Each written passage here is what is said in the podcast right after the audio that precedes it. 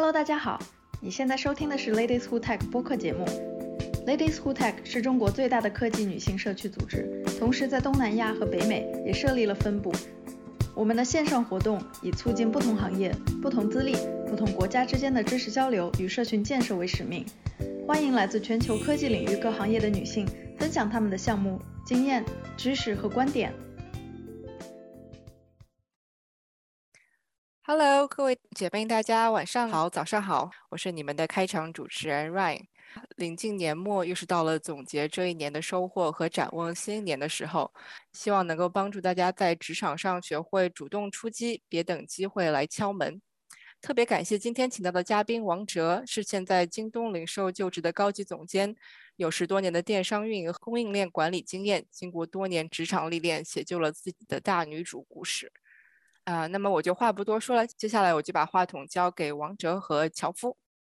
那这期呢，我们是从一个全新的角度带带领大家从一个领导者的角度来知道怎么样去做年终总结，怎样升职加薪，怎样成为一个优秀的女性 leader。首先，在我们的开始呢，我们先来介绍一下我们这期的特邀嘉宾王哲。王哲女士目前是咱们的京东全渠道家电业务部高级总监，她也是之前京东大快销经营管理部的总经理，第一届京东 MBA，第一届京东未来领军人物，国际瑜伽导师，国际颂钵育疗师，中国畜牧业协会宠物协会副会长。呃，王哲女士她拥有非常非常丰富的电商从业经验，并且也之呃因因为她之前有在五百强的经验，所以她也对着供应链有着丰富的了解。从嘉宾自身的经历来说，后面他会详解。但是他是一个从普通电厂工程师到全球五百强美企骨干，再到互联网大厂高管，是一个非常华丽的要生。他的每一次跨界转型都实现了职业发展的巨大跨越。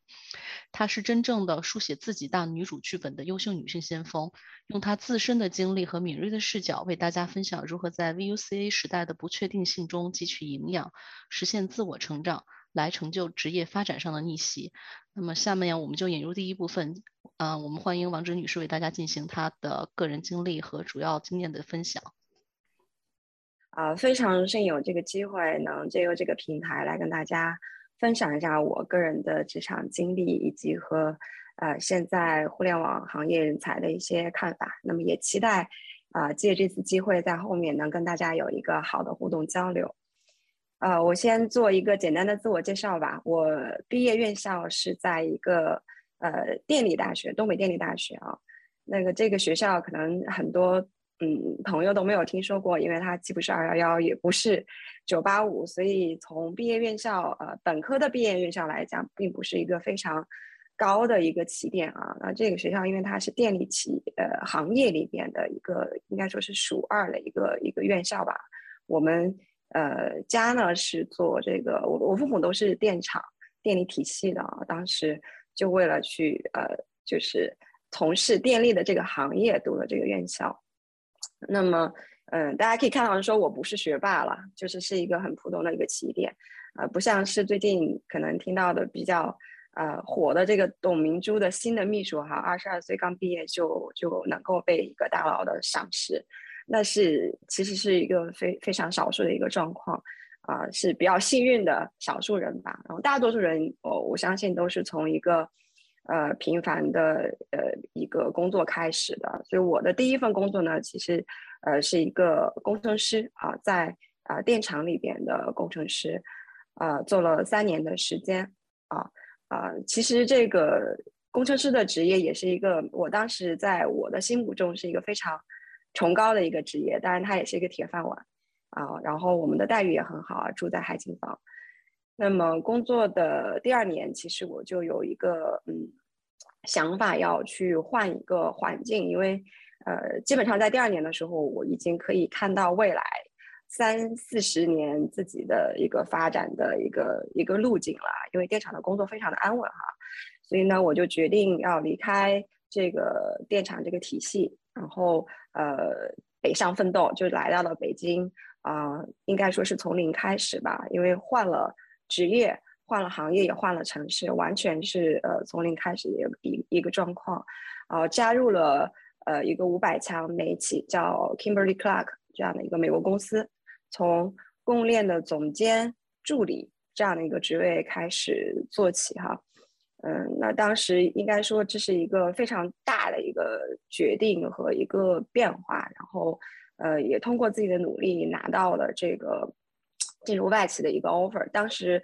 呃我我的总监后来在提到说为什么会用我的时候，他呃说了两个原因哈。第一个是说我觉得你非常有勇气，因为要放弃电厂那个铁饭碗还是呃挺需要勇气的，尤其是我其实也是在。呃，薪水几乎减半的情况下啊，选择了来北京从零开始发展。第二个呢，他就说，因为你面试的时候准备的非常的充分，然后给他了一个很好的印象啊。那么呃，加入了金百利之后呢，我在金百利工作了三年的时间，呃，这三年里边，我几乎是在呃六个月到九个月会有一次晋升。呃，应该说，在金百利的三年的时间是我的职业职业生涯里面。呃，吸收营养最快啊，成长最快啊，晋升速度也是最快的一段经历啊，就像一个呃海绵一样，空的海绵一样在去吸取营养啊。那么三年之后呢，呃，我就以这个我就晋升到了主管，然后我觉得在金百利学到的东西已经嗯呃让我有了一个比较好的一个呃供应链的知识的基础，也有了一个。呃，比较好的职业的一个综合能力，所以呢，呃，因为当时电商发展非常迅猛嘛，然后我就跳槽去了 Amazon 啊，去了亚马逊，呃，去亚马逊是一个也是一个很艰难的过程啊，因为从呃制造业的这个企业到电商的企业，它还是有很大的不同的，尤其是亚马逊的入职。面试流程是是是非常折磨人的，我我们每一个人其实都要经过七轮的，我是经历过经历了七轮的这个面试，然后去到亚马逊开始做 supply chain 的这个呃项目经理啊，然后实现了从制造业到呃互联网行业的这样的一个一个转型，然后在亚马逊呃做了一两年之后呢，我就到了京东啊，二零一四年加入了。京东，那我去京东的一个契机呢，是因为我在，呃呃，第一财经周刊上看到啊，说这个京东三年，呃，京东是怎么三年做到销售翻三十九倍的这样的一篇文章，然后就埋下了一颗要感受一下这个快吃的一个一个种子。那后来事实也证明是说，亚马逊在呃中国的业务因为水土不服的一些原因嘛，它有一些下滑，甚至是退出，然后京东就呃以非常快速的。呃，这个发展的进程，呃，实现了上市啊，也是二零一四年我入职的那一年上市的，呃，然后加入了京东之后，我做过呃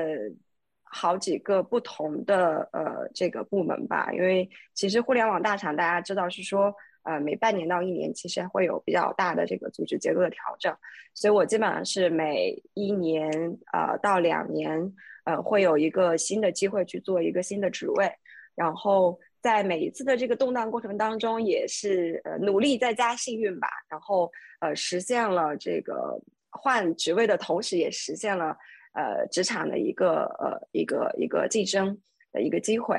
呃，那么从进入呃呃京东，从一个呃项目经理，慢慢的做到部门的经理，做开始做管理。然后再到副总监，再到总监，一步一步走过来。然后团队也是从，呃呃几个人的团队慢慢发展到几十个人的团队，再发展到最多的时候，我大概有两百多人的这样的一个团队。嗯，那在京东的发展的历程，就是我从一个，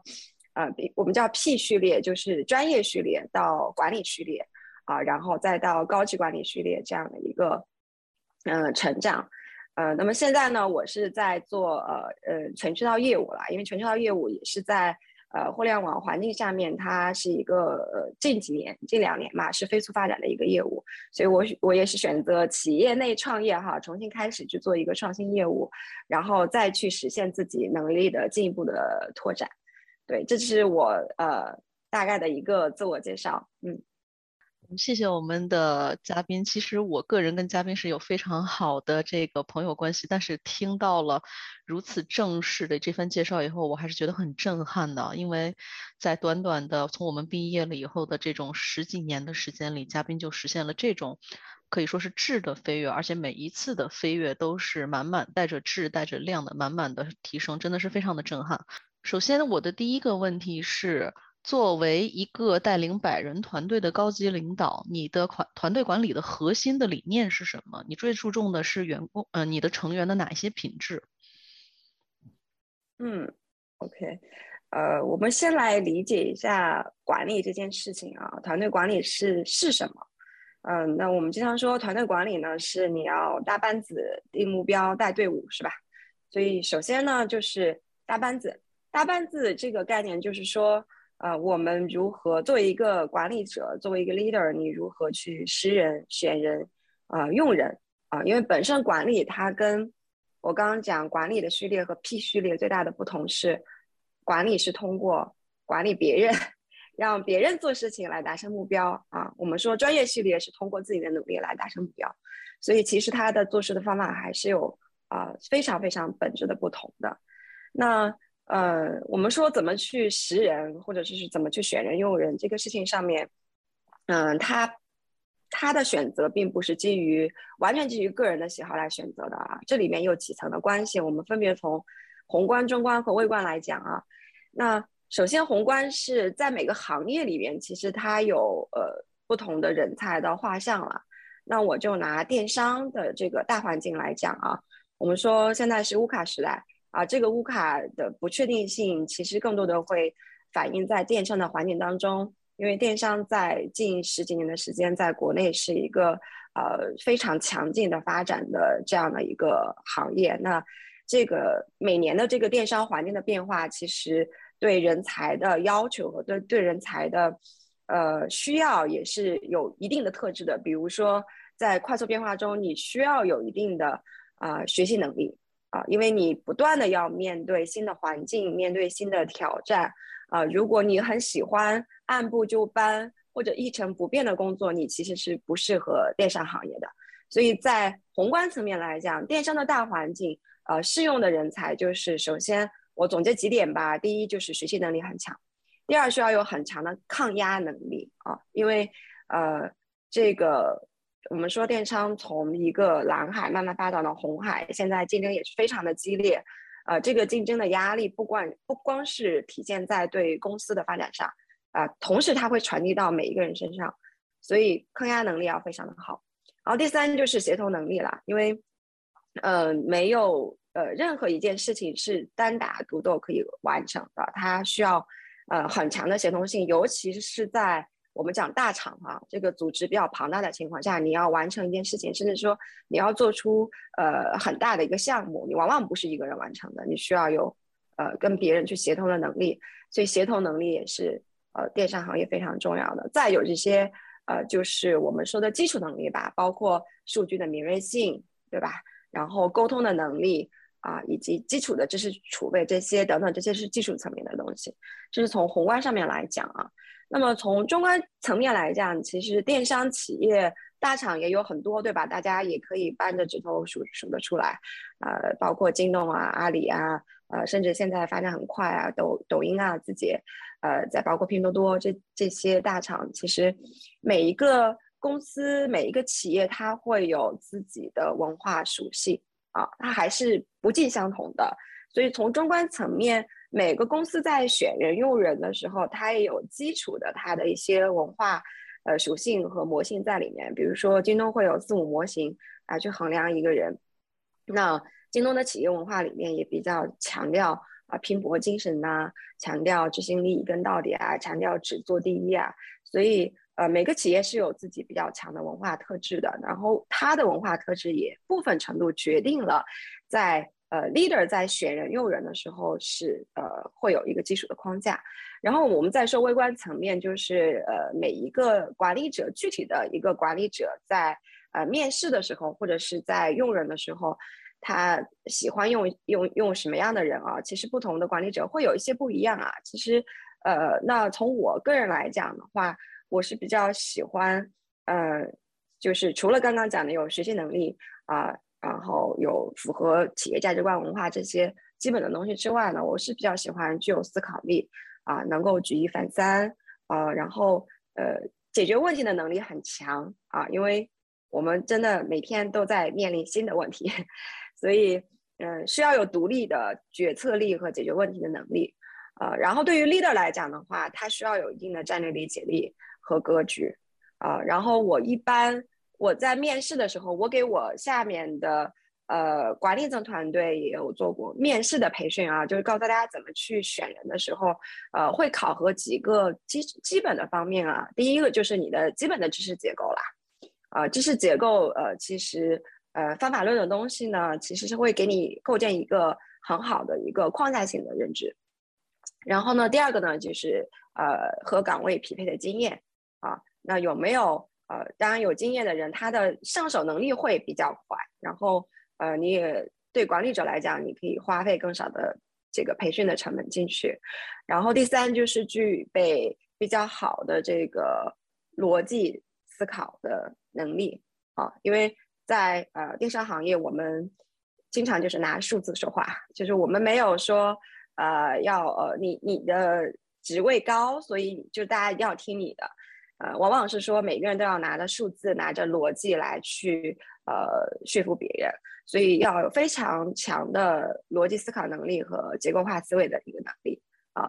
然后呃，除此之外，还有很重要的一点就是你的性格和人品啊，因为呃，我们刚刚讲，在一个 team 里面做事情啊，你不光是你自己。很有才华，你可以把事情做得很好。还有就是你能不能影响到周围的人，就是你的个人影响力如何？因为你的 performance 部分程度上也会影响到周边的同事，对吧？然后我们经常说有意见领袖啊，呃，或者说团队里面其实也会有一些 role model 啊，做的比较好的，他们都是标杆型的人才。那如果你有一个很好的潜质，能做标杆型的人才，其实。也是比较容易去被获得赏识的，所以我呃会比较关注呃一个人的他的性格、人品、他做事的一个态度吧啊，所以呃其实刚刚有讲到说学历的部分，学历的部分嗯呃并不是最重要的啊，呃那我一般会看的是说人品还是第一位啊，然后能力第二位，然后学历是第三位啊。那刚刚就讲到这个学历的事情，我记得。呃，以前我们的一个高管，呃，在讲用人的，那他是非常呃高职级的一个管理者啊。我比较同意他的一个观点，是说他在用人的时候，他反而去会选择呃二流学校的一流人才，然后次要选择一流学校的二流人才。怎么理解这个事情呢？就是呃一流的学校，尤其是顶级的院校的人才呢，因为起点比较高，所以呢，呃，自我认知也比较高了，就是比较难呃。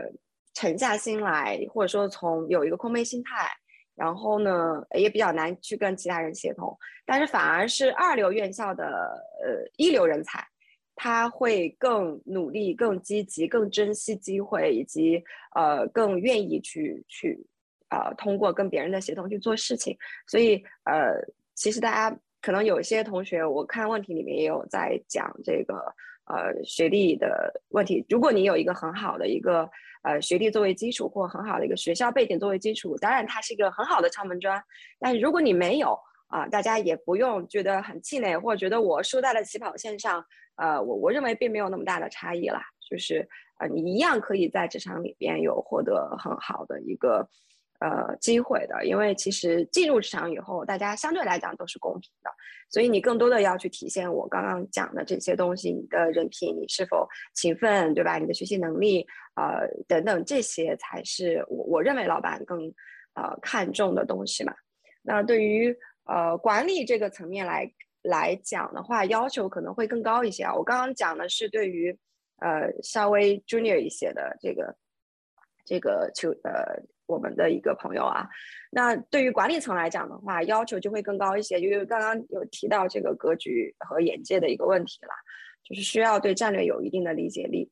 啊，然后呢，我把它总结为几个很很简单的十二字真言啊，叫做看得清楚、想得明白、干得彻底，就是 需要有对宏观视角，呃，需要有一个呃。格局的眼界，然后看的要长远，因为这个才能保证你更好的去承接上面下来的这些战略啊，去进行分解和落地。那你要想得明白，就是你的思考认知，你要知道自己在这个大的格局里面的定位是什么啊，以及干的彻底，就是拼执行力了。因为呃，所有任何一个好的战略，它其实都是需要通过层层的分解和落地来把它干出来的，它不是想出来的啊。所以总体来讲的话，就是呃，看得清楚，想得明白，干得彻底，听起来非常简单，但是要做到还是还是比较难的。这个也是需要我们在职场上不断去修炼和提升的。嗯。啊，我举一个我前下属的例子吧，因为提到呃人才这件事情，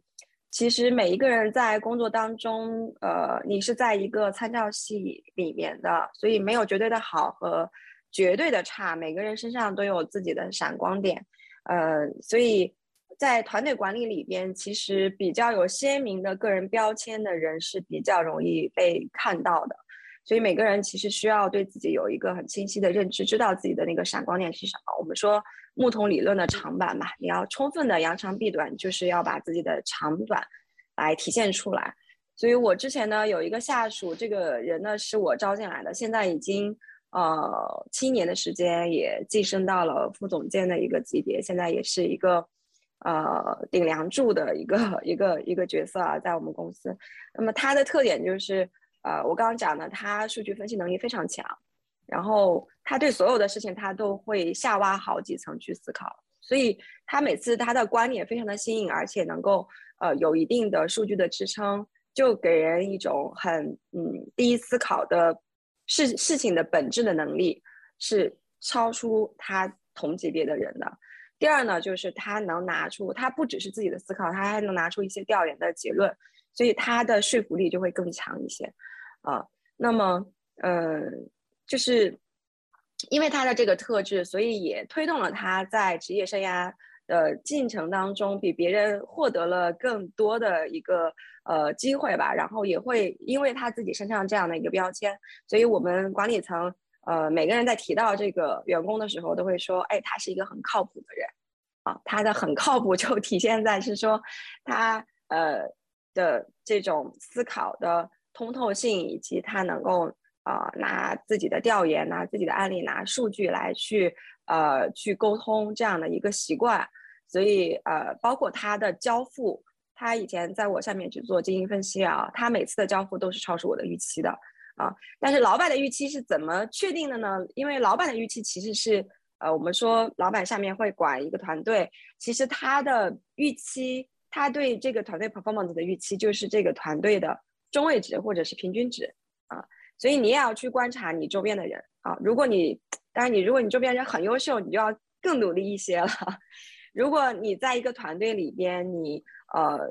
是比较有潜质的那个人，你就要去努力的去表现或发挥出自己的那个潜质吧，然后扬长来补短。我想知道的一个是因为嗯，我听了这么多，我们大家都知道，大家在谈到。呃，leadership 啊，或者是作为一个 doer，作为一个执行者，我们会经常谈到执行力，去谈到沟通能力，去谈到这个呃 critical thinking 这种就是更多的战略性东西，但是。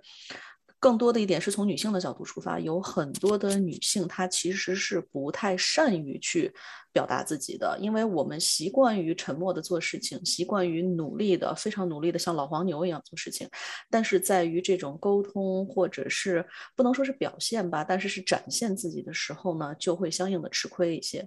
嗯，尤其我更想知道的是，在对于在这种一百多人的大的一个团队里边，怎么样去甄别这些，怎么样去。看到这样的在默默做事的人，以及如果说我是一个天生性格比较内向的人，在这种情况下，我应该怎样怎样去更多的展现自己的优秀的品质，以及我应该做什么事情，然后可以让我自己被看到、被听到、被关注到呢？嗯，很好的问题。嗯，首先。我并不认为女呃所有的女性都是比较 shy 的，就是我也其实我我我有见到很多，呃很好的潜质，很愿意表现自己，很很开朗的性格的这个这个女性下属啊。其实这些人呢，呃确实是会在人群中更容易脱颖而出一些啊。所以如果本身你是一个性格比较外向，然后你也比比较愿意表达的一个人，当然是件很好的事情。但如果你本身性格比较内敛一些，呃，那我我我也认为这并不是一件坏事啊，因为其实我们在做管理者调研的时候，呃，并不是说呃，就是只有外向型的人适合去当 leader 啊，具有 leadership，也有很多很多呃，就是性格相对比较内敛呃的人，他也做到了很高的职级。然后这些人其实具备的特质就是我讲的思考能力，嗯，他会更谨慎慎重一些。所以呃，怎么去表现出自己？我觉得有几个方面总结一下啊。第一个方面是说，呃，首先你需要非常的努力啦，啊，因为呃。实际上，并不是在你去做汇报，或者是在，呃，在某一个时点，只有那个个别的时间可以被领导看到。呃，实际上，呃，你你你觉得领导可能关注不到你平时的行为，但其实很多的领导，你你平时在做什么，领导心里面都是有数的。呃，包括像我们，你你每天加班到几点钟？像我下班的时候，我都会去看一下还有谁在工位上在做什么。那所以其实你平时的 performance 很重要啦，并不是你要站在台上去 presentation，然后去 show 自己啊，你才能展示出自己。其实你平时的行为都是在展示自己。所以我认为是说，平功夫要下在平时，就是呃你平时的努力，以及你和呃评级的沟通，以及你做事情的呃交付的一个质量，呃不管是怎么样，它都会。可能不是以一个报告来去呈现在老板的眼里的，但是实际上他都是会被看到的，这是第一个方面啊，就是平时的功夫还是要下。第二个，呃，适当的展现是非常非常的重要的，因为我们经常是说，呃呃，好的一个汇报其实是能让你锦上添花的，嗯，所以呃，我我不知道大家有没有看过《利印》这这本书啊，在那个。在 Shirley Sandberg 这个书里面，他有提到是说，希望你们有机会的时候都往前排去做，对吧？所以，呃，在你好的积累的情况下，如果有机会参加大型的会议，甚至是很多高层的会议，啊，你不要躲到角落里面去，啊，但我也是鼓励大家尽量，但是你也不一定非要做到领导的位置，对吧？但是你是可以尽量的去，呃，往信息的中心去聚拢，然后。然后在适当的时候去有理有据的去表达自己的观点，那这个时候其实是一个非常好的脱颖而出的机会，因为有一些讨论其实是比较 open 的，是你可以参与的。所以当有这样的机会的时候，呃，大家在小组讨论或者是在一个项目的讨论里面，我们这样，呃，有的时候我们讲 brainstorming，对吧？那每个人都可以发言。那这个时候呢，大家不用觉得担心我说错啊，呃。尽量的去参与到讨论当中。那你这个时候，如果你平时下的功夫足够，这个时候你是可以脱颖而出的。这是第二个啊。第三个呢，就是说在正式的汇报里面，正式的汇报包括我们待会儿要讲到的年终总结，就是非常非常重要的场合。一般这个时候就是你的 show time，对吧？所以这个时候大家要做万全的准备，我认为是非常非常非常重要的，去展示你的一个呃机会。所以在有这样的年终汇报或者是晋升的汇报的机会的时候，大家一定要提前准备，包括你的 PPT，包括你的思维的逻辑，甚至你要拿着你准备的 PPT 的框架，要跟你的 mentor 或者你的 leader 来去呃多次的沟通，去对焦，让他们帮助你去梳理这个思路。呃，一般我的直属下属晋升之前，我都会跟他去 review 好几遍他的这个 presentation 的资料，呃，因为你讲的。维度和你讲的深度决定了，嗯，在那个场域里边，可能很多，呃，跨部门的领导平时看不到你的表现的领导，他就是基于那个短短的十分钟、十五分钟来去，呃，对你产生印象，并给你去进行打分的，对，所以在呃晋升的时候，这个 presentation 就就就非常的重要了，你要拿出你所有的精力和你所有的能力，把这十分钟、十五分钟来用好。啊，所以就是三个方面，第一就是平时你自己下的苦功夫，第二就是在日常的讨论中尽量的去表达，啊，因为表达这个事情也需要 practice，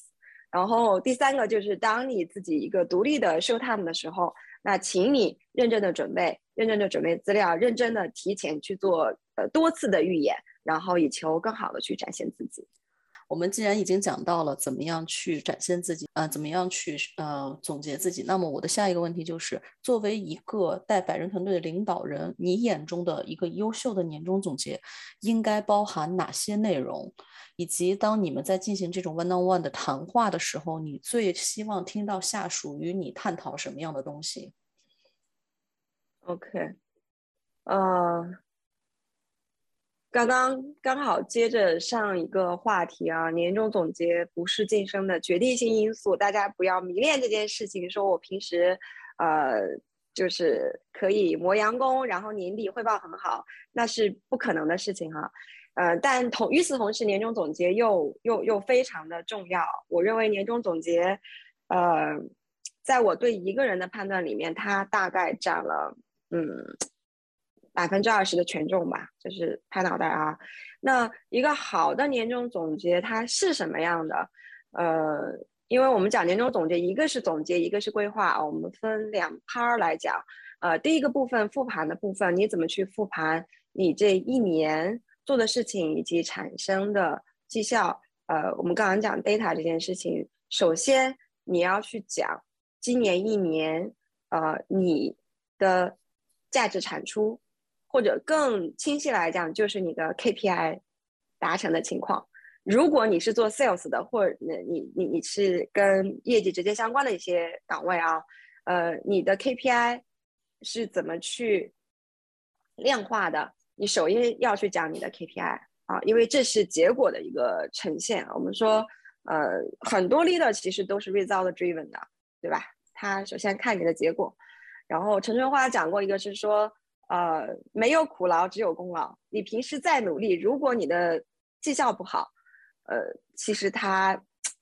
leader 对你的评价也也也不会说因为你的苦劳给而给你一些，这个是非常现实的东西啊。所以还是要有非常拿得出手的亮眼的这个呃绩效来。所以如果大家的业绩是可以。呃，measurable 的，就是可以量化的。那大家尽量用量化的语言来去讲你今年一年的一个产出，有一些数字，有一些表格，甚至有一些趋势，对吧？年初是呃，比如说我们经常说我们会对标呃我们的友商，看看我们的 market share 怎么样。那我们可以看到我们的趋势是是怎么增长的，这是一个呃结果的一个体现。那么在这个结果的体现之上，那你要讲你的 input。就是这个曲线，呃，跟我的行为之间的关系是什么？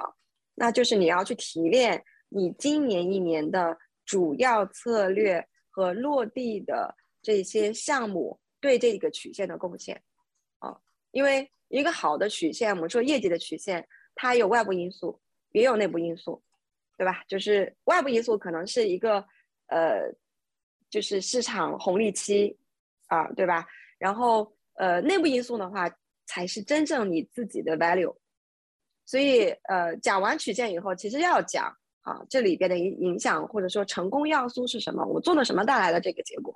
啊，因为你如果讲的不清楚，你讲自己的价值不清楚，其实它只是一个结果，不是一个和你有关系的一个结果。所以你要讲这个结果和自己的关系是什么？你需要去提炼自己在一年当中。你的有效的业务策略，或者是呃有效的这个项目，来去去做一个提炼哈，所以要去讲是说，呃，我做了什么，以及我带团队做了什么，来达成了这个结果。其实这个呃对比于刚刚那个结果呃来讲的话，其实。对于我来讲，我会更关注，因为这个决定了你明年能做什么样，对吧？你是不是一个，呃，很善于去提炼方法，能够去呃为团队赋能的这样的一个 leader？那我会去看你在成你在你的成功的结论上，你提炼出来的这个呃要素是什么样？我刚刚讲举一反三嘛，对吧？能不能做更好的事情？能不能做更大的事情？啊，呃，那么这是第二个，就是。呃，你提炼成功要素，还有一个很重要的是，你要去讲你的 low light。啊，我为什么要讲 low light？我们知道刚刚讲，如果是 highlight 的话，现在要讲 low light。呃，并不是只有成功的经验叫做经验，啊，失败的经验是更宝贵的经验，啊，或其实是在做不成的过程当中总结出来的。因为呃，我刚刚讲有很多事情其实是我们第一次做、第一次尝试，那你会有试错，对吧？我们说，尤其是创新性项目，你会试错，然后还有一个词就是迭代，呃，所以你怎么在这种错误当中去呃提炼经验和迭代，以及找到那个对的路径和方法，其实是更重要的，尤其是对于创新性业务来讲是更重要的。所以你也要去讲。呃，low light，你认为做的不好的部分，以及你未来怎么去，呃，补充或者是说呃提升自己这个一个方面啊，那这个就代表着你未来的一个 potential 吧，就是你你你，因为你现在的水平是代表现在嘛，但是你的反思能力和你对过去总结的经验，以及你对未来的提升，这个是代表你未来的能力，所以。你要去讲我未来怎么去补足以前可能 miss 掉的一些机会，以及说我在或者说我在带团队上面我还有什么可以更更进一步的，啊，这是对于一个呃一个复盘好的复盘需要我我认为至少要呃包括这三点了。那么第二 part 呢就是明年的规划了，明年的规划，嗯。所谓的规划是看未来做什么事情嘛，然后我们说做战略的角度，永远是站在未来看现在做什么啊。所以在讲规划的时候，你就需要有一个相对长远的视角。那这个时候，如果你的大部门或者你的公司已经有一个清晰的战略，它是非常好的，它给了你一个方向，那你就需要顺着这个方向向下承接和分解你的工作。呃，那如果没有的话，我还是希望大家去啊看一看啊看一看行业。因为我认为三年以上你需要有呃工作，你这个工龄的话，你需要有一个呃对战略的一个 sense 和理解了。五年以上的话，其实呃你你你需要有一些深度的理解了啊。所以首先要基于对战略的理解了，然后第二个就是实现路径，就是我刚刚讲的怎么找对自己的定位以及自己团队的定位啊，分解到我这个 KPI 要做什么。呃，举一个实际的例子来讲，比如说。某一年，我们认为说用户体验这件，这用户体验这件事情非常重要，我们要提升我们的 NPS。那在我的这个部门，在我负责的这个部门，假设我是负责客服部门，那客服部门如何在客服和售后上去承接用户体验的提升？呃，我的指标是什么？那我的路径是什么？打法是什么？你需要有一个这样的一个拆解。所以呢，呃，对于规划来讲，起于一个对战略的理解。然后你要去讲你的策略和路径，在你讲策略路径的时候，我认为是需要有一些调研的。你需要知己知彼，要知道你的呃竞争对手，或者是说你的我们叫友商平台是在做什么，它有哪些呃具体的策略是做的比我们好的。比如说呃售后的即时付款，呃随便举例子啊，售后的即时付款，对方可以做到呃零秒，呃我们叫闪电退，那我们是不是可以做到闪电退？或者是说我们的闪电退，呃的这个流程是不是做的可以比对方更好一些？需要有一些啊这个 benchmarking 的一些视角来去做你的一些项目规划，或者是说策略规划，然后再拆解到我们讲必赢之战。因为但凡讲到规划呢，容易讲的非常的面面俱到，面面俱到就是没有聚焦，没有重点。所以那你需要讲的相相对框架性，呃。把你能够涉猎到的，或者说你你的这个部门涉猎到的有一个相对框架的一个顶层设计的一个框架之外，你还要去讲是说，在这个框架里面，我分解下来，我最重要的三件事情是什么？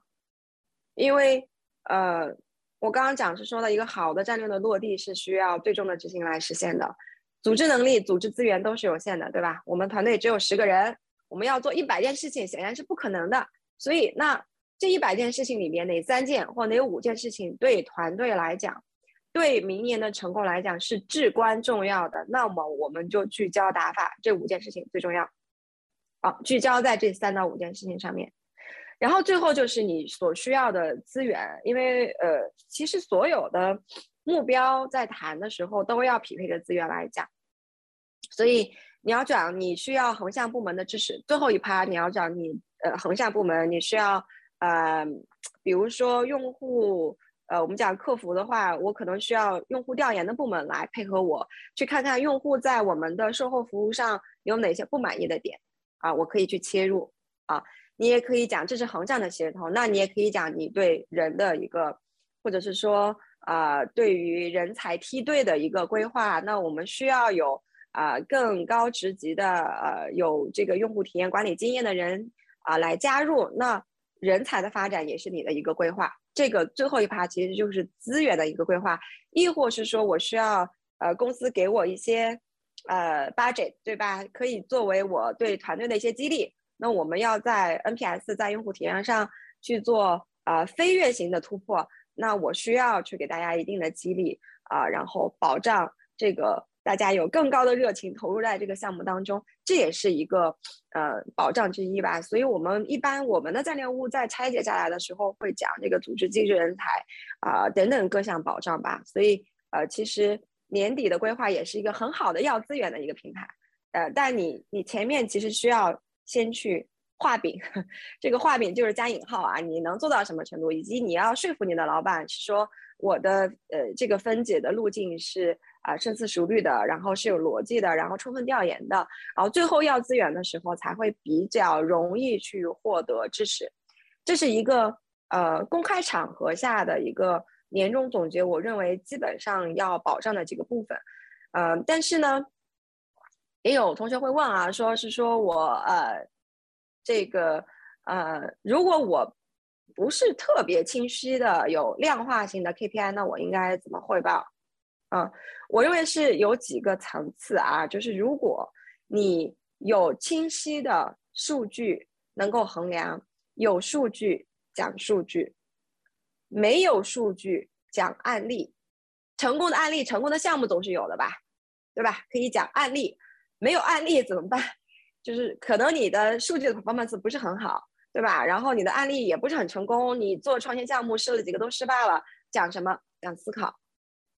年终除了再去看你的绩效之外，也会去看你的呃 presentation。如果你你的 presentation 你数字没有完成，但是你的业务思考讲的是逻辑性非常强的，你对外部环境、对竞争关系。对这个业务为什么没有做成？你有一个非常清晰的洞察的话，你仍然可以获得高分。因为在电商环境里边，它其实瞬息万变的，有时候并不一定是人某一个人，就是是你团队不努力，或者是你你的战斗力不够所带来的这样的一个结果，对吧？有时候可能会是一个一些外部的变化、行业的变化，比如说啊，这个纸质书，对吧？这个市场需求在下滑，我如何还保持百分之三十的增长，显然可能是一个非常困难的事情。那你要去论证这件事情，对吧？所以如果你的 data 或者说你的 data 表现出来的东西不好啊，你没有达成绩效，你怎么有一个非常好的优秀的汇报？那不一定就是呃给你判死刑了。你你你如果表现的好，反而是一个加分项啊。所以呢，呃，对于年终的总结来讲，就是复盘，如果达成绩效、超绩效完成，一定是呃很好、一级棒的。但是更重要的是，我刚刚讲的后面的东西，它和你自己的自己的呃 performance 的关系是什么？它只是一个一个一个红利带来的。比如说疫情的时候，我们那个线上订单涨得非常高哈，那是因为疫情的这个红利带来的绩效的暴涨，还是说那你做的一些什么事情？你有没有？啊，更好的去准备货品啊，有没有更好的去啊进行库存的管理啊？有没有呃更好的去给到顾客的体验一些手段，去承接住了这些需求？啊，这些我认为是说，老板在去评价一个好的、优秀的员工的时候，他会呃更关注于这一些。对，所以稍微总结啊，年终复盘两趴，第一啊要有数据、有案例，要有总结归纳和提炼；第二。明年的规划需要有战略的视角，需要有啊 benchmarking 进手的 benchmarking，需要有实现路径的分解，需要有必赢之战的聚焦啊，然后仍然需要有呃组织资源的保障。嗯，哇，非常精彩哦！刚才这段确确实实是我听了以后都非常的有感触。呃呃，因为之前我们在做过一些介绍的时候，我之前也做过一期分享，然后我一我跟大家一再强调的是，我们所有的做过的事情要能够以数字衡量，要有一个量化原则。然后当时呢，就有一些小姐妹就提出了说啊，如果我的工作是不能够被量化的，我应该去怎么做？其实我当时回答的应该不是特别好，但是我今天听了这个王哲的分享以后，我觉得真的是豁然开朗。我不知道刚才大家呃。对于这一部分的感悟有哪些？年终总结这个东西，我们好多人经常会觉得说，哎呀，这不就是走走个过场，或者是怎么样的吗？实际上，它真的不是走一个过场。那么我们现在就。说一下年终总结的一个重要的一个实用性吧。其实年终总结的话，虽然在像王哲刚才说的，在我们平时的这个考核中可能占到百分之二十左右的比例，但是呢，年终总结往往会起着一些非常重要的作用，因为它可能是你一年中为数不多的被管理层看到的机会。那我们的下一个话题就是在什么样的情况下？啊，作为团队领导，你会为你的员工主动去升职加薪，那么你的评判标准是什么？嗯嗯，OK，嗯，首先呢，升职加薪，我们在每个公司应该是有固定的 cycle，就是固定的时间点的啊，这是第一，就是跟着公司的节奏在走。那第二呢，就是每一次升职加薪其实会有一个加薪包。啊，我刚刚讲资源是有限的，对吧？我们的这都是成本，因为我们的人员不可能无限制扩张，然后我们的加薪也不可能给到所有的人，对不对？就是他总是既优者得，既优者得。所以，呃，在呃我们说年终年底两次啊，在给员工加薪的时候，会有几个。呃，考量的因素啦，就我其实刚刚有提到几个方面，就是第一个是你的绩效的达成，这是一个最基础的。嗯，如果你的绩效没有达成，你大概率是不会获得升职加薪的，大概率啊。然后第二的话呢，就是，呃，呃，我们讲是说，呃，我们升职和加薪，其实在我眼里面是两件事情啊，两件事情。呃，第一个说。先说加薪这件事情，加薪这件事情其实是对你全，更多的是你对你全年，呃，贡献的一个肯定啦，对吧？就刚刚说，功劳苦劳那一部分就是你功劳要去奖励你年终奖，对吧？因为我们讲年终奖这个事情，如果加的，呃，如果在做年终奖分配的这个加薪上面，我们更多的是考虑的今年一年的一个 performance，那加薪其实也是一样啊，会考虑这个绩效会多一些。然后晋升呢，其实会有更多的考量要素，啊，晋升的考量要素呢，呃，会去考虑你的除了你的绩效之外，还有很重要的考量点是你的啊发展潜力，发展潜力，呃，因为嗯，所谓的晋升就是把你放到一个更高的职级，做更有挑战的事情，啊，认为你可以去承担更大的这个责任，对不对？所以。在呃晋升上面，其实更多的会考虑一个人的，呃呃学习能力。我刚刚讲的学习能力、思考能力，这些反而会更重要一些。就是你没有体现出来，你可以承担更多的事情，以及说你在每一次呃新任务的时候，你是不是很通过自己的这个独立的决策能力把它完成的很好。所以其实晋升加薪看似它是一件事情，实际上它还是两件事情的。对，那么嗯。在加薪资源包的分配上会怎么去看呢？呃，我有一年我是，我记得我是把将近百分之五十，就是我下一个层级啊，都是管理层的这个百分之五十的加薪包给了一个人。嗯，实际上我们在年底加薪的时候，相对还是会呃均衡的去看嘛。那那一年我我我一多半我是给到了一个人，因为这个人呢，就是不管是从绩效产出还是从他的嗯一些呃潜力的表现，他的学习能力以及他的行业影响力，他可以说就是一骑绝尘。所以我刚刚讲的是说，嗯，没有觉得好不好，你要看你的参照系是什么，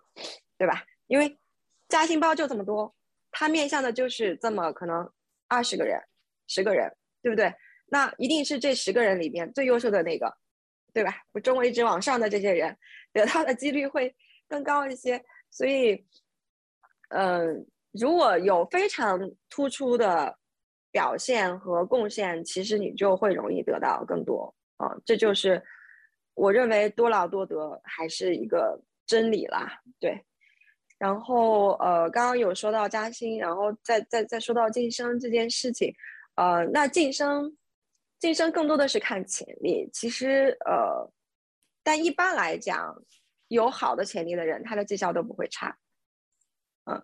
但是如果当你发展到一定的阶段，其实尤其是到到高职级的时候，呃，有些短板会去限制到你的晋升。呃，嗯，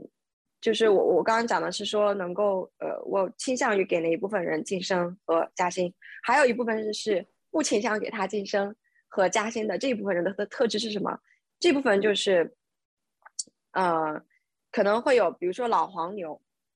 就是很努力啊，每每天都在努力工作，但是绩效产出非常差。这这个其实是呃很现实和残忍的事情。就是说我我不不不只是说努力就够了啊，你要努力的方向对才行，以及是说你真的要带来一个为为公司带来价值才行。因为公司请你来不是看你多努力，是看你的呃产出的。所以会有一部分人是是非常非常的努力，但是他就产出非常差。那那就非常的危险了，其实就会到下面的这个层级里面去。那还有就是我刚刚讲了，是说，呃，有些人可能他能力非常强，对不对？然后呢，他也到了一定的职级啊，但是他性格上面有短板啊。比如说他，我我曾经有一个下属，他是博士毕业啊，然后呢，呃，但是他很喜欢抱怨，啊，他还是一个小组的 leader 啊。他他经常会抱怨，因为他需要跟采销部门协同，他是管质量的啊。但是呢，他就会觉得，呃，就是采销的那些同学不太懂我专业领域里面的东西啊，我很专业，所以他就会给别人很大的压力。然后他也会经常的抱怨，他的抱怨就会影响到他的团队，所以他的团队的士气其实会被影响到。那即便是这个人很强，或者是说他也确实绩效做的不错，但是。他的性格和他的一些行为方式影响到了团队，呃，这个氛围影响了团队产出的时候，实际上也不会给他到给给到他很好的未来的晋升的一个机会，啊，所以，呃，刚刚乔夫在问我是说会获利去给到的这些人，那毫无质疑一定是各方面都非常优秀啊，因为你也要保证一定的公平性啊，因为呃。本身 leader 来讲的话，他是要为结果负责的。嗯，你有多大程度能够为这个团队的结果负责，你的贡献度在哪里，你就可以获得你你应有的。其实不光对于我们公司啊，呃，电商企业很多公司都是这样啊，甚至会在呃年底的时候会有额外的激励给到那些绩效特别特别突出的同学，都是有可能的。对，我觉得我们今天这个问题还是对大家蛮有启发性的，因为我们不但要去参与到这个游戏，更更重要的是我们要懂得游戏的规则，我们要知道被升职加薪的，呃，这个被升职和加薪的前提条件是什么。我觉得今天的这个问题，可能我们会有一个更加全面的、直观的认识。啊，最我最后一个想跟你探讨的话题，其实是关于女性的 leadership 的，因为我们我感觉在我个人，无论是在中国求学或者是在海外求学的这个过程中，我们学习了非常多的东西，告诉你说你应该怎样，你怎样，但是好像从来没有一门课程跟你说怎样去做一个女性的 leader。我们好像从来没有开过 leadership 这一门课，所以作为一个，我觉得，我觉得称你为一个成功的女性 leader 已经没有任何问题了。我觉得，所以我想知道的是，呃，你作为你的角度，你觉得年轻的女性最应当着重培养自身的一个什么素质？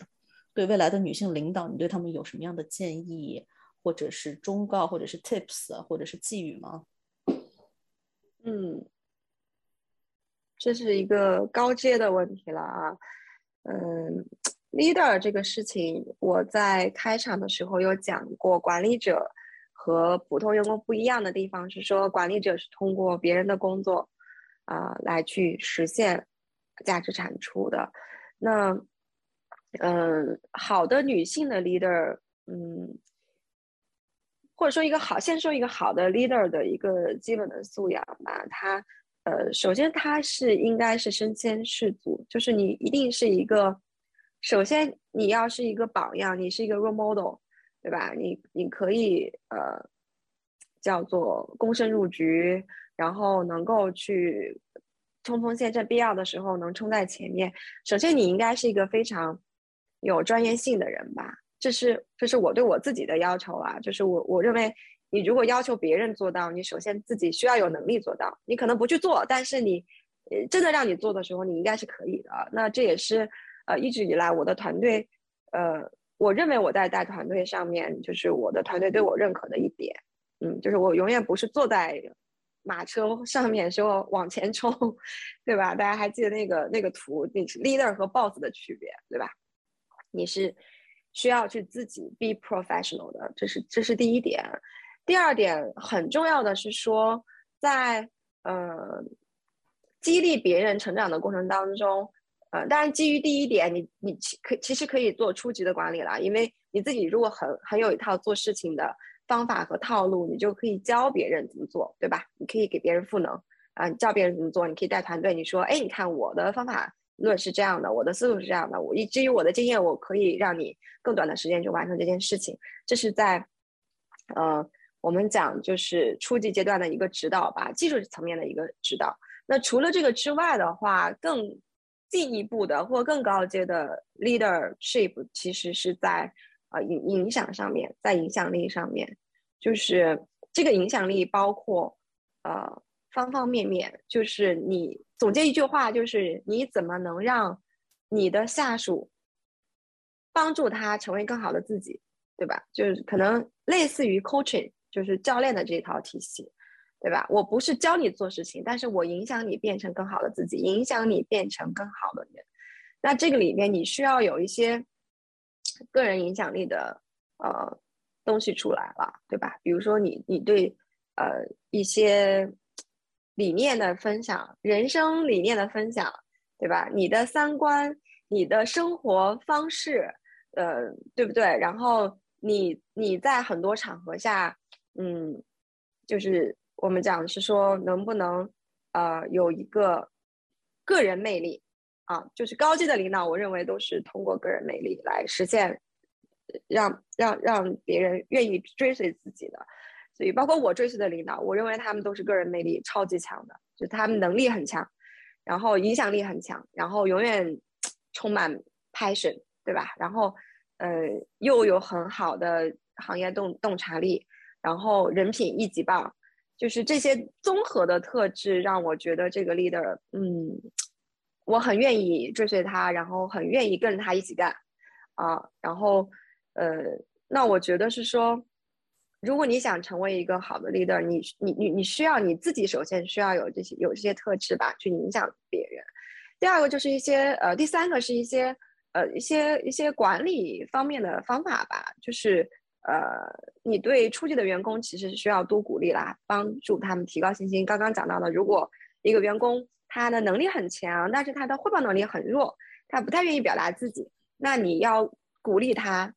让他多表达自己。就是你，你对他其实是需要一个评估画像的。我刚刚讲让他变得更好嘛，对吧？那呃，我我下面的员工有一个员工就是做事情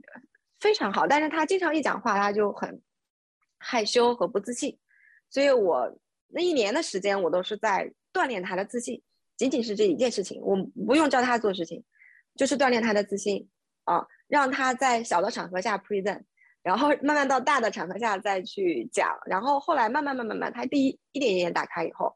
他就他就很好，所以他对你的感觉就是，哎，你是引领着我再往前走的一个状态，那你也是员工的一个很好的镜子，比如说有些员工他可能性格上面有缺陷，对吧？他他可能对他自己的下属是啊非常的严苛，听不进下属的建议，呃，那你这个时候就是你要做他的镜子，你要去提醒他啊，你说你有这样这样的问题，但你要摆事实讲道理了，因为讲负面的东西总是让人不愉快的，对吧？但是讲负面的东西是能让人成长的，你要知道你怎么去呃帮他去补他的短板，所以其实，在管理上面会有很多的手段的，你有有的时候你要提醒他。有的时候你要激励他做得好的时候，你要为他鼓掌，嗯，更多的去呃肯定他，呃对不自信的更多的要肯定一下，对那些相对来讲自信心爆棚的，呃你反而是你要去打压他，因为傲慢是会让人退步的，所以你反而去打压他。所以其实面对，我觉得面对管理这件事情，或者是呃。Lead lead 的一个团队这件事情，其实它是非常考验一个人的。他做他跟做事情不一样，做事情他总是有方法论，对吧？然后他是比较一板一眼的，但是每一个人都是活生生的人，对不对？他身上有都是不一样的，他有很不同的特质。然后你用要用不同的方法对不同的人，然后这个方法下去的时候，有时候可能还不奏效，所以你可能你要换方法，然后多跟员工去问问，然后多去听他们的感受。然后多去帮他们解决问题，呃，同时在必要的时候，请你退出来，让他们去展现自己，呃，给他们舞台。其实我认为这些都是一个 leader 要做的事情。但是他面对不同的初级的呃员工、中阶的这个初级管理者以及中高级的管理者，他的方法和手段不尽相同，不尽相同。但是刚刚讲到的三个方面，我觉得都需要有。再总结一下，第一个就是你，你你自己的身体力行的，你你永远不是坐在后面指挥的那一个人，你需要必要的时候你是冲上去要跟大家一起打仗的，你需要能带兵打仗啊。那那第二个就是说管理的手段吧，就是必要的时候该鼓励鼓励，该批评批评啊。那你要对每一个人就是要。用适合他的方法来进行管理。第三就是你要自己要有自己的人格魅力和不断要去修行啊，把自己修成一个更好的一个人，对吧？然去用无形的去影响周边的人，无形的影响去你的你的团队。所以我觉得这个三个层面都是要做的，才能成为一个真正好的 leader 啊！不光是女性 leader，其实我认为嗯，没有什么特别的女性 leader。女性 leader 反而会有一些优势啊，反而会有一些优势，因为你亲和力更强嘛，对吧？然后你更柔软啊，在有些时候啊，所以我并不觉得，呃，可能也有同呃朋友在问，是说啊，女性 leader 是不是会被嗯不公平待遇？我我认为没有，现在这个行业我觉得是最好的时代，对于女性的职业发展者来讲，呃，最好的时代，因为我们的机会越来越多了。嗯，你们放眼望去。呃，前两天这个宝洁的呃大中华区的董事长加 CEO，她是一个女性，而且她是一个本土的女性，这是宝洁呃就是几百年历史上面第一次启用本土啊的这个，而且是一个女性来担任这么重要的一个角色，我认为是呃我们的机会还是非常非常多的，所以大家要相信自己可以做的呃和男性一样好啊，然后大家也要去发挥女性身上的这些。啊，长处吧，就是用 Kimberly Clark 的一句话来讲，就是温柔的力量，啊，用温柔的力量来去成就自己，成就别人。呃，我觉得刚才这句总结语真的非常非常的好。温柔是一种非常强大的力量，它具有滴水穿石的韧性，并且具有高度的共情心理。呃，我们今天的这个访谈部分呢，就到这里就结束了。我们现在要把这个麦交给现场的，嗯，现场的听众，然后。OK，OK，好，呃，我们现在接入这个 Slido 这边有一个问题啊，获得了大家非常多的点赞。嗯，这个问题比较具体，在刚刚开始带小团队的时候，经常有一会有很长的一段时间是一直在 coaching 啊、training 啊、教人、培养人，做这个东西非常累。我这个这个我自己是深有感触的，因为我一直是我们 team 那个 coaching 的角色。就是一一件事情，我自己做可能五分钟就做完了，可是我要去教别人做的话，我可能一个小时、两个小时，甚至是好几天。那问题就是，如果这种情况，尤其是项目紧的时候，还不如我自己做了。所以就想问问嘉宾是怎样去克服这些问题，怎样去把任务很好的委托给团队下属？嗯，也是一个很好的问题，我也经历过啊这样的困扰吧。呃，首先培养人，我刚我们刚刚讲那个，呃，要大团队定目标，呃，带队伍，对吧？其实培养为培培养人属于带队伍的范畴。培养人这件事情，并不是你需要委以重任的时候你才开始，对吧？你日常都是在培养人的，对不对？然后，如果，呃，你发现现在这个团队的结构当中，现在的组织能力不足以支撑你完成今年的目标的时候，你是提前要去布局引入新的人才的。这个我刚刚讲了，因为培养人是需要周期的，而不是你今天教他明天就会的，对不对？可能项目已经非常紧了，刚刚说到的这个场景，所以作为一个 leader，你需要有提前的判断，这个也是需要规划的。你需要提前判断你是不是需要引进新的人才来补充组织的能力。好。那第二呢，就是你你仍然要去帮助大家去要有成长，对吧？这个也可能项目来了，你发现这个人完全呃负担不起、承担不起现在的这个重任，或者他的交付不满足你的预期。我觉得有两个调整的方向哈。第一个方向是说你要去判断你用的人是不是对，你的 team 里面可能有十个人，你你这两个人做这个项目是不是最合适的？啊，我们说用人是一定要把人用在呃刀刃上的，所以你要去反思你你你用的人是不是合适，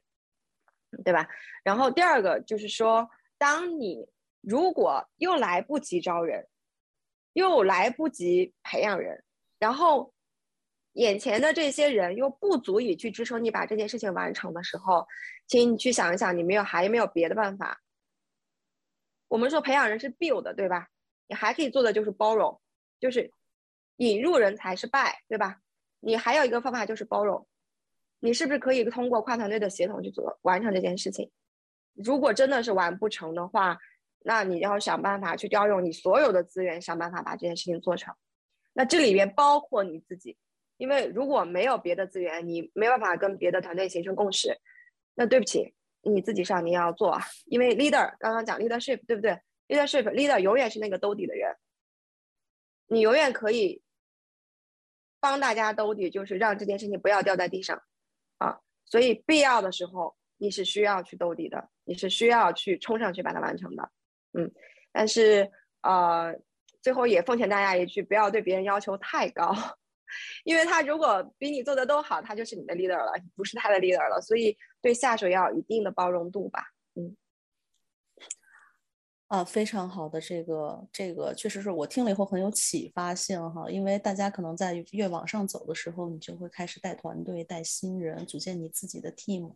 所以的这些管理的东西，我们其实每个人都是在慢慢的摸索。我下面这边 slide 这边有一个问题，我想把它提到前面来问一下，这是一个新人会非常关心的问题，问题是。作为一个公司的新人，怎么去争取更多的资源，以及快速了解各方的决策人，推动项目？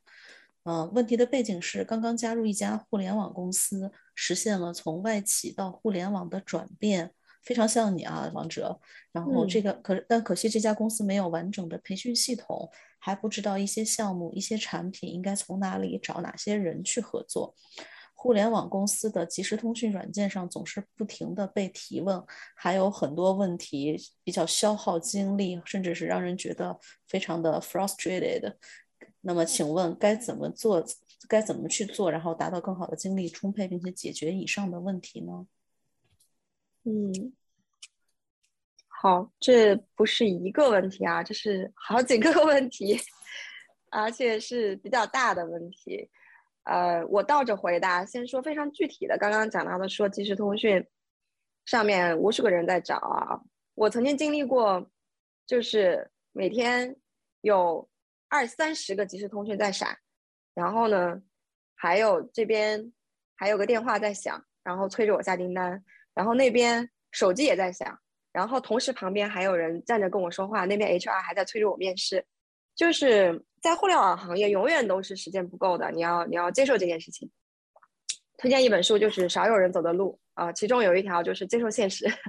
因为对所有人来说都是一样，所以你没有办法，你必须要去练习自己的时间管理能力，去学会判断什么事情最重要，什么事情次重要，什么事情不重要可以不做啊，那你才能有好的时间管理的能力。那本身时间管理也是，其实也是一个专门的课程啊，这里不赘述。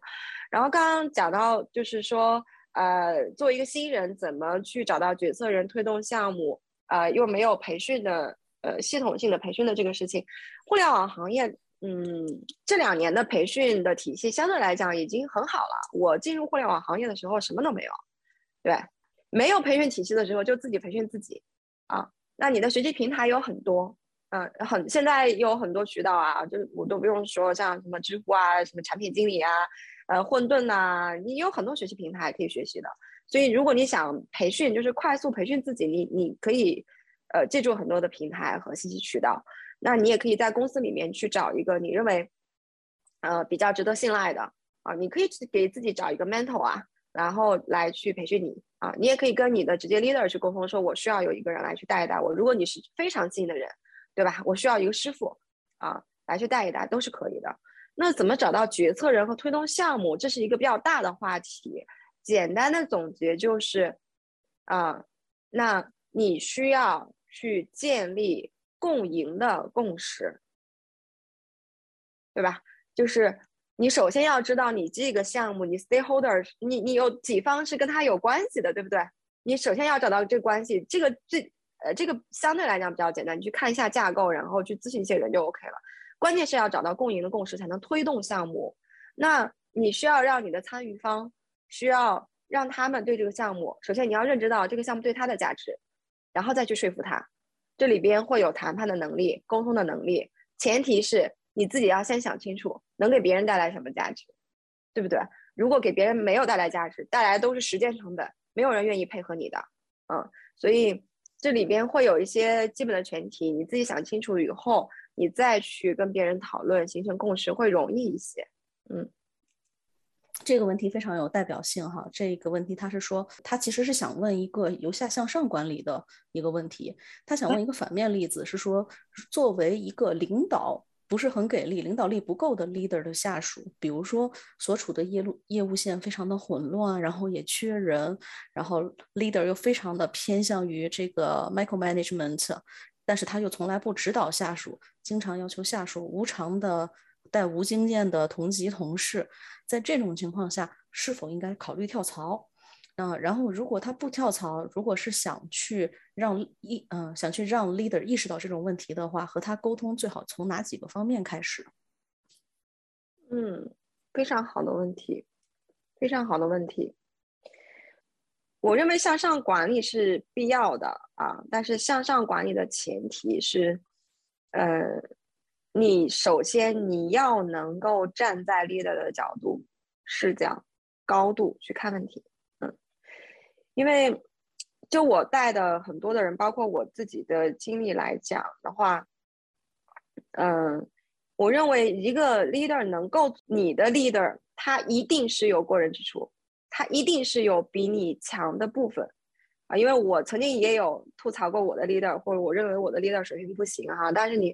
后来你职场走的时间长了以后，你会发现。呃，只是在你的那个局部的视野里面，你认为他某一个技能不如你，但是他总是有一个长处是长于你的。呃，那我认为是说，对于 leader 管理团队来讲，你需要去发挥下属的长处，对不对？扬长避短。那你对你的 leader，你也要善于发挥，发现他的过人之处。如果你发现不了，那你在这个团队是没有办法，你没有办法在他身上去获取营养的，你就都会变成抱怨，这是一个基础。所以，嗯，首先要去尝试的去发现自己领导的身上到底有哪里是比自己做的好的，为什么人家能做到那个位置，对不对？然后第二，在呃，领导要求下属做事情是一个 很正常的事情啊，所有的领导都要去指派任务，对不对？要求下属这个，要求下属那个。我觉得所有的呃沟通都是双向的吧，就是呃。你你你需要，当你不满、不悦、不同意的时候，你是需要主动寻求一些沟通的，因为他的你 leader 的所有的思考，他是有他自己的逻辑的呀，他的逻辑未必是你能够理解的，对吧？你的感受未必是他能理解的，对吧？当你感受已经不好的时候，麻烦你去找你的 leader，弯弯，弯弯，就是要去沟通一下。你首先你要去了解他为什么这么安排。或许他承受的更大的压力是你无法感知的，或许这个事情、这个项目的结果就决定了你们团队年底的总体的升职加薪包呢，对不对？所以实际上，只要大家还在一个 team，大家的就是绑在一条绳上的。你要抱着这样的心态去和你的 leader 去聊，尝试着去理解他为什么这么做，同时你要去表达出你的感受，要去表达出你的感受，然后。最后一定的是你要提出你的建议，明白吗？所以如果当你只是抱怨，你觉得他都不对，然后呢，你不能理解他，然后你觉得自己还很难过的时候，你又你不去表达你的你的这个感受，你又没有更好的方式的时候，那你那你就会一天一天每天都会很难过，你这是死胡同的。所以我建议要去跟 leader 去聊，然后要去了解他的思考的路径，他的困难，然后去讲你的困难，你需要他怎么帮助你，很明确的去讲，对吧？你可能我人手不够，你是不是可以增加人手？我认为这个小组的成员是有问题的，所以是不是可以调整谁？我认为现在的路径和打法是有问题的，所以要怎么去做调整？如果你要给你的 leader 去做向上管理和建议，首先请你具备站在他的角度思考的能力。那我相信，如果你能够去很客观的、有理有据的去跟 leader 做这样的一个沟通，他会感谢你的。即便你去讲，当然，你你就是这个讲话的技巧也很重要啊。你们上来说你 leader 你不行啊，你这样干不对呀，肯定不好，对吧？你要想说，哎，我们团队现在面临的情况是什么？你要把你的 leader 跟你变成一个 team 的人，然后讲我们怎么共同去解决这件事情啊。我相信，如果你们去讨论、去解决，会有一个很好的结果。但是，但是如果真的多次的沟通都不能解决的话，以及是说你在这里，你真的不管是你的认知也好，还是 leader 本身的问题也好，都让你很不愉快的工作的话，我认为是可以选择离开的。你可以选择换一个 leader，好吧？哦，这条我觉得也是非常有这个启发性哈。就是我想跟大家说一点，我们有的时候可能会，嗯，我不知道我们今天在场的姐妹有多少是在一些可能家族企业或者是中小型企业，它的管理者的水平可能会良莠不齐的这种一个环境下，这个问题提出的我其实是很有想法的，因为有很多的姐妹遇到的都是 leader，可能就是他的水平并不够，他甚至谈不上是一个 leader，他只是你的上级。嗯，在这种情况下，我们一向崇尚的是沟通非常重要。你一定要去跟他谈哪里出了问题，你观察到了什么，你的想法是怎样的，你要跟他去谈。因为很多的时候，作为一个不那么称职的甩手掌柜型 leader，他甩手掌柜型上级，他可能想不到那么多，他能够想到的就是，哎，你做你很好用，什么事情你都乖乖的做，那我就交给你去做好了。因为最懒最。高产出的方法就是这样子，所以在这种情况下，如果你觉得你的上级还不是那么无药可救，你还想再去向上管理一下的话，你要去跟他讲，我可以做什么，但是我需要什么样的支持，我觉得需要什么样的帮助，你要去跟他去讲条件。因为向你的上级支持、要求支持和要求帮助，或者是要求交换条件，这并不是一个什么羞耻的事情。然后这个在职场上是非常正常的。但是你如果什么都不讲，只是自己默默的承受一切，或者是抱怨，或者是偷偷的看跳槽。我个人觉得这个其实不是一个更好的方法，更好的方法是主动出击去解决问题，而不是说这里有一个问题我就躲避它，我就跳走就好了。因为你走到哪里都会遇到新的问题的，所以与其花大量的人力物力去跳槽，还不如顺嗯还不如顺利的去解决问题。啊，这是我个人一个想法。那我们。现在看看下面还有一个问题，也很有典型性哈。他是说，请教王哲女士，如如何看待现在互联网大厂的内卷文化？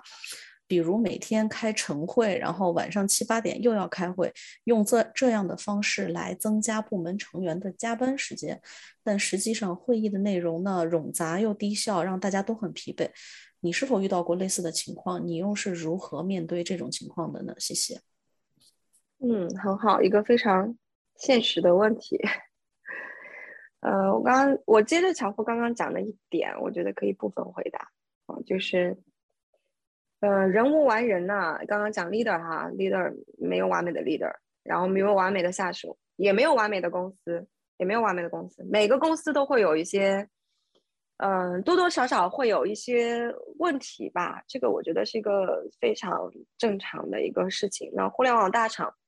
因为它发展了这么多年，对吧？就是有些企业一定足够的成熟、足够的大，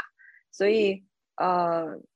会在部分的部门会有一些大企业病啊。它就像一个，我觉得就像一个人的生命周期一样，对吧？人进入中老年，他它会有一些一些问题出来，它是一个很正常的事情。就是首先你还是要正视它，接受事实哈，它是一个很正常的事情。那第二个就是说，怎么去应对？开会是必然的，嗯，因为公司大了，人多了，你不像三五个人的创业公司，对吧？大家站起来吼一声，就信息就同步了。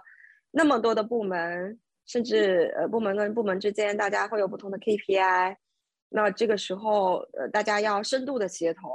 那一定是很多的沟通，很多的会议，啊，它是必然的。尤其是我们刚刚讲说，呃，环境又是在不断的变化，对吧？节奏又很快的情况下，开会是否能够去，就是它是个开会是一个能让信息同步的一个方式了。所以我这里边的建议是说，第一，呃，提高开会的效率。会是一定要开的，但是是不是能够开得更简短啊？能不能提高效率？比如说我们有三三三原则，对吧？三十分钟开完会，啊，就是我们要这个呃三次决策沟通就要决策，对，三页 PPT，就是它有很多的呃基基本的东西，也是大家可以共识的原则，是提高这个会议的效率的。所以呃，如果是你组织的会很多，那那。麻烦你组织好这个会议的议程，对吧？提高它的效率。如果你只是被迫的参加会，那麻烦你好好的去吸取会会上的这些信息，看看什么信息能够帮助到自己的，对吧？是有些会是没有避免，没有办法避免，它必须要开的，就是要呃，我觉得方法就是提高开会的效率啊。然后第二就是面对无效的会议或者是呃信息，你怎么去呃。避免这个情况，我觉得是说，嗯，首先你自己要去，呃，知道你每次去开会的目的啦，对吧？如果这个开会只是为了同步信息，其实它没必要开。你邮件也可以同步，对不对？然后，呃，嗯，每一个就是通过别的方式，比如文档啊，都可以同步。但是会议是最忌会而不议，议而不立，立而不决的，就是会议。会议要讨讨论，对吧？讨论完要决策，决策完了要执行，这才是开会的一个目的。所以我觉得开会之前，不管是你自己的会还是你参与的会，你都想想这件事情啊，你开这个会目的是什么？这个会要解决什么问题，以及你自己要解决什么问题？那每次你都抱着这样的思考去开会的时候，你会发现会议的效率效率会会起来，就是你在自己可改变的范围之内去做一些改变，然后去做一些提升。呃，因为有些事情是没有办法完全杜绝和避免的，就不开会这是不现实的，好吧？会议是一定要开的，好吧？然后自己做一些什么事情，让它提升效率，嗯，这是我觉得比较可行的方法。非常非常感谢嘉宾今天向我们分享分享了这么多的经验，他的价值观，包括他的一些呃管理理念，再次表示感谢，非常非常感谢你百忙之中还能抽空来参与我们的节目。那然后谢谢我刚才邀请，谢谢大家，谢谢谢谢嘉宾，感谢大家的收听。如果你喜欢我们的内容，你可以在微信搜索 Ladies Who Tech Digital，关注我们线上活动的公众号。欢迎大家留言评论与我们互动，希望大家把我们推荐给朋友们，帮助我们把知识和女性力量传播给更多的人。我们下期再见。